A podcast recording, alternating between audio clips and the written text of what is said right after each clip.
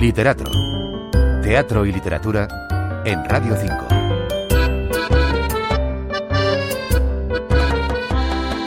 La compañía Naudamores se aventura por primera vez en el barroco, concretamente en Calderón de la Barca, y lo hace con la puesta en escena de El Castillo de Lindabridis, un montaje dirigido por Ana Zamora y coproducido por la Compañía Nacional de Teatro Clásico, que podrá verse en Madrid en el Teatro de la Comedia hasta el día 10 de marzo. La obra está protagonizada por Miguel Ángel Amor, Miquel Arostegui, Alfonso Barreno, Alba Fresno, Inés González, Paula Iwasaki, Alejandro Pau e Isabel Zamora. Para heredar el trono de Tartaria, la princesa Linda Bridis debe casarse con un caballero que venza previamente a su hermano Meridian en un torneo. Resuelta a encontrar a ese caballero que le permita reinar, Linda Bridis viajará por el mundo en un castillo volador en busca de esposo. Este es el disparatado y casi naif argumento de esta obra de Calderón de la Barca, muy poco conocida, en la que el autor madrileño, en pleno barroco, homenajea y en cierto modo parodia también las novelas de caballerías que ya habían homenajeado y parodiado otros autores anteriores, como es el caso de Cervantes con el Quijote. De hecho, tal y como se explica en el programa de mano, Calderón se había inspirado en Espejo de Príncipes y Caballeros, un ciclo de novelas que Diego Ortúñez de Calahorra había publicado en 1555. Esta mirada desde el presente de Calderón hacia los autores renacentistas en un momento en el que estos revisaban a sí mismo la tradición medieval permite y justifica que Ana Zamora haya concebido el espectáculo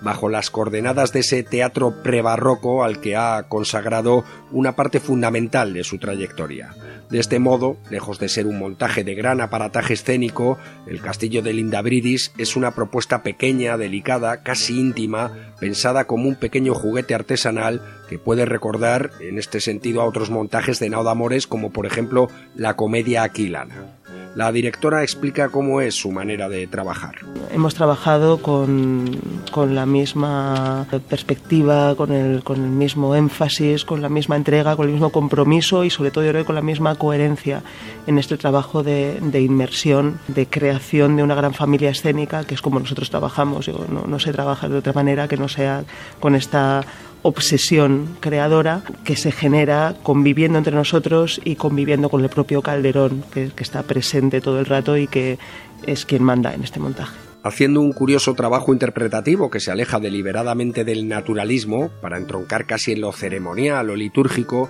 los propios actores van armando y desarmando la escenografía de acuerdo al curso de la acción al tiempo que dan vida a sus respectivos personajes. Así las escenas se van sucediendo como una serie de simpatiquísimos cuadros simbólicos y animados en los que la plástica y la propia composición escénica han sido en extremo cuidadas para que toda la historia se perciba esencializada y se disfrute desde un lugar mucho más intuitivo que intelectual.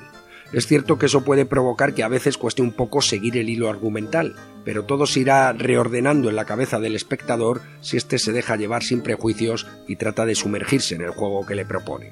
Como es habitual en los proyectos de Nauda Amores, tiene especial relevancia la música, siempre interpretada en directo, que en esta ocasión ha sido seleccionada y arreglada por Miguel Ángel López y María Alejandra Saturno, así como el vestuario de Débora Macías. En cuanto al reparto, hay un esforzado y complicado trabajo coral de todo el elenco en el que conviven algunas caras conocidas en los últimos años de la Compañía Nacional, como Paula Iwasaki, Miquel Arostegui o Alejandro Pau, con otras que sonarán menos y a las que habrá que seguir la pista en el futuro, como es el caso de Inés González.